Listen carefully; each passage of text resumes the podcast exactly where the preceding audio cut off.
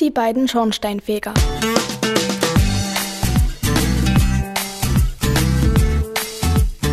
Klaus hieß der eine, Franz der andere. Franz war der ältere Bruder. Klaus der jüngere. Wenn der Klaus die Straße entlang ging, sagten die Leute: Ey, guck mal, da kommt Klaus, die Maus. Und wenn sie Franz begegneten, sagten die Leute: Ja, der Franz, der kann's.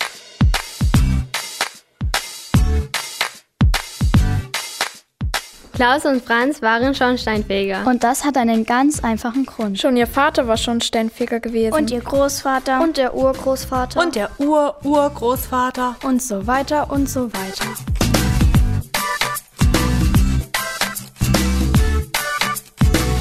Franz und Klaus waren nichts erreicht. Das lag daran, dass sie in einem ziemlich kleinen Dorf wohnten. Da gab es nur ein paar Häuser. Und deshalb gab es auch nicht besonders viele Schornsteine. Und deswegen verdienten Klaus und Franz auch nicht besonders viel Geld. Sie lebten in einem kleinen Häuschen mitten im Dorf. Genau gegenüber von dem großen Haus von Herrn Protzmann. Der hatte einen Laden, in dem man fast alles kaufen konnte. Und es war der einzige Laden, weit und breit. Und deswegen war der Laden auch immer voll. Und Herr Protzmann ziemlich reich.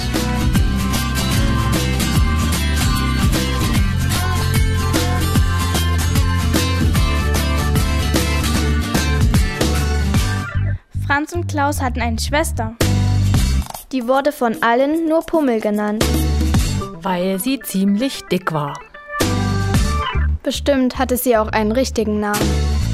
Aber den wusste keiner mehr. Selbst Pummel nicht. Pummel war nicht nur dick. Sie war auch ziemlich hässlich. Und stinkfaul und zog den ganzen Tag ein Gesicht. Wie drei Tage Regenwetter.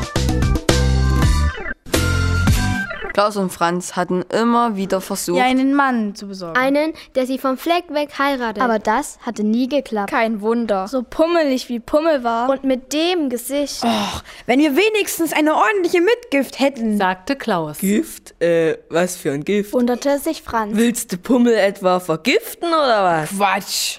Weißt du nicht, was eine Mitgift ist? Nö. Das ist irgendetwas Wertvolles. Wertvoll? Wieso wertvoll? Na, so flauschige Handtücher oder strahlenweise Bettwäsche. Und das kriegt derjenige, der Pummel heiratet. Ach so, jetzt verstehe ich. Das kriegt er sozusagen als Entschädigung, dass er Pummel nimmt. Genau.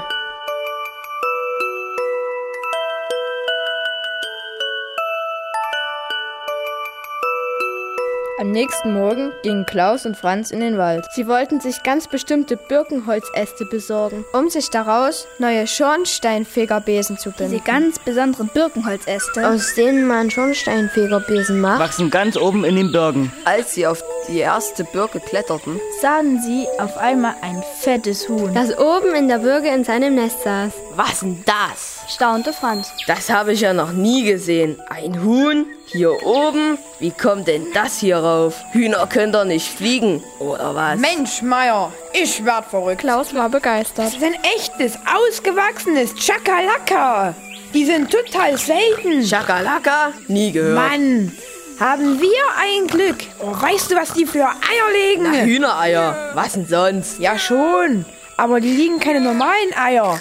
Die legen Eier, die sind voll aus Gold. Echt? Ja, pass mal auf. Klaus fasste vorsichtig unter das Huhn. Das gackerte ein wenig. Blieb aber ruhig sitzen. Und tatsächlich, als er die Hand wieder hervorzog, glitzerte ein goldenes Ei zwischen seinen Fingern. Na, da waren die beiden Schornsteinfeger aber so richtig happy. Klaus steckte das Ei vorsichtig in seine Hosentasche. Franz schnappte sich das Huhn und sein Nest. Und dann kletterten die beiden vom Baum herunter.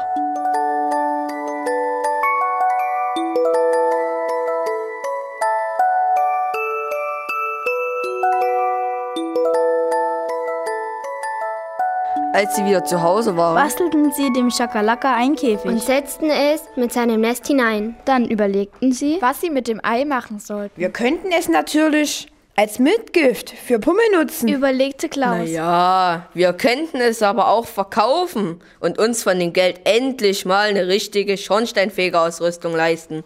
Immer nur mit diesem blöden Birkenzeug. Das macht ja keinen Spaß. Auch wieder wahr. Stimmte Klaus zu. Sie überlegten noch eine Weile hin und her. Dann beschlossen sie, das Ei zu verkaufen. Und das nächste Ei, das das Chakalaka legen würde, wollten sie dann als Mitgift für Pummel nehmen.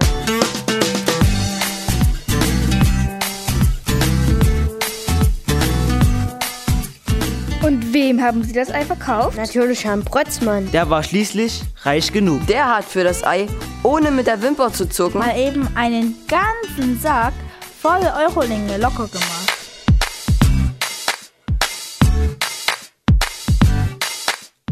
Aber Herr Brötzmann war nicht nur reich, der war auch schlau. Und der kannte sich mit Chakalakas sehr gut aus. Der wusste nämlich etwas, das Klaus und Franz nicht wussten. Chakalakas legen nämlich nicht nur ab und zu mal ein goldenes Ei. Sie haben auch noch ein anderes Geheimnis. Wenn man sie an einem Spieß über dem Feuer grillt und dann als erstes die Hühnerleber und das Herz isst, hat man für den Rest des Lebens ausgesorgt. Dann findet man nämlich jeden Morgen, wenn man aufwacht, einen Beutel mit Geld unter seinem Kopfkissen. Und das wusste Herr Protzmann. Die Frage war nur, wie er an das Hähnchen rankommen konnte. Da saß schließlich bei bei Klaus und Franz im Käfig und gackerte gelangweilt vor sich hin.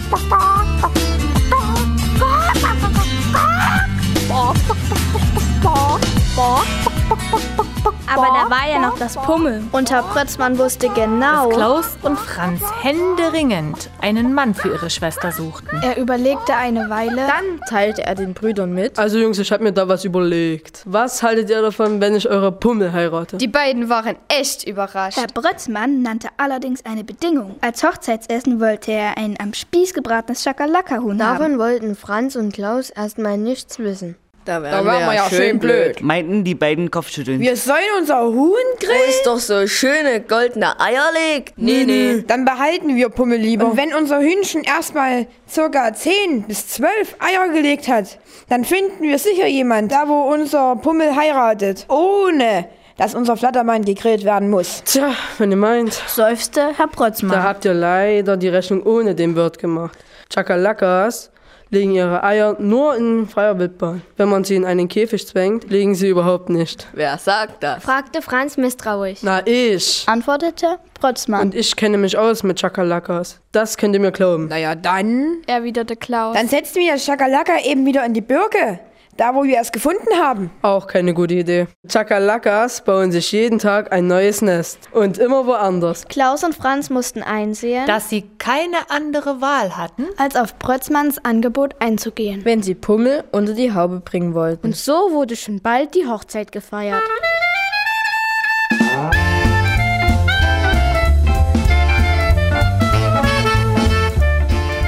Das Chakalaka wurde geschlachtet ausgenommen und auf einem Spieß über dem Feuer gegrillt. Herr Protzmann hatte ganz genau darauf geachtet, dass Franz, dass sich die Zubereitung des Hühnchens nicht nehmen lassen wollte. Das kleine Hühnerherz und die Leber beim Ausnehmen im Huhn drin gelassen hat.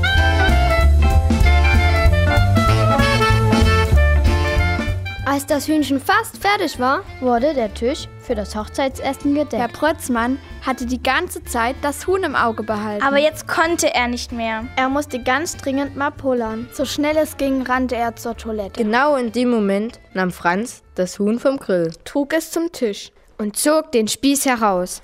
Dabei fielen zwei kleine Hühnerteilchen aus dem Huhn.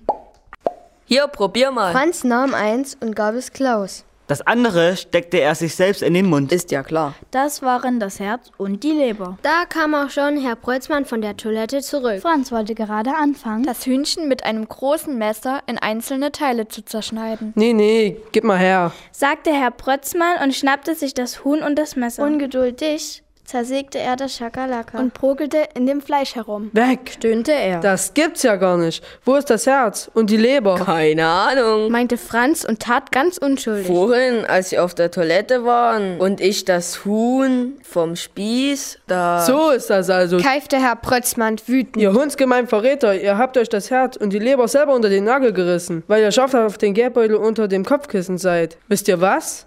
Da könnt ihr euch auch eure dicke Pummelschwester an den Hut stecken. Sprach's, stapfte kochend vor Wut ins Haus und verrammelte die Türen. Was hat der denn? Franz verstand nur Bahnhof. Keine Ahnung. Auch Klaus war ratlos.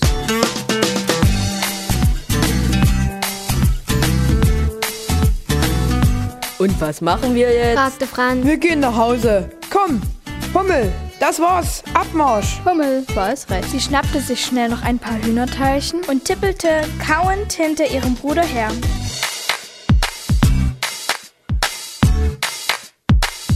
Und so kam es, dass die beiden Schornsteinfeger auch weiterhin mit ihrer dicken Schwester in dem kleinen Häuschen lebten. Und ob sie am nächsten Morgen tatsächlich einen Beutel mit Geld unter dem Kopfkissen gefunden haben, wer weiß. Wenn nicht, Vielleicht liegt's ja daran, dass sie Herz und Leber geteilt haben. Vielleicht hätte es ja einer allein essen müssen. Oder das Ganze war sowieso nur ein Gerücht. Oder das komische Huhn war kein Chakalaka-Huhn. Sondern zum Beispiel ein Hockehuhn. Ah. Aber die legen doch normalerweise keine goldenen Eier. Stimmt auch wieder. Wie auch immer, Hummel hat übrigens doch noch einen Mann abgekriegt. Sogar ohne Mitgift. Allerdings war der noch dicker als sie. Und man kann's ja kaum glauben. Die beiden haben tatsächlich einen ganzen Sack voll Kinder Gekriegt. Nur wie die ausgesehen haben, kann sich ja wohl jeder vorstellen. Die Armen. Die Armen. Die Armen. Die Armen. Die Armen. Die Armen. Die Armen. Die Armen. Die Armen. Die Armen. Die Armen. Die Armen.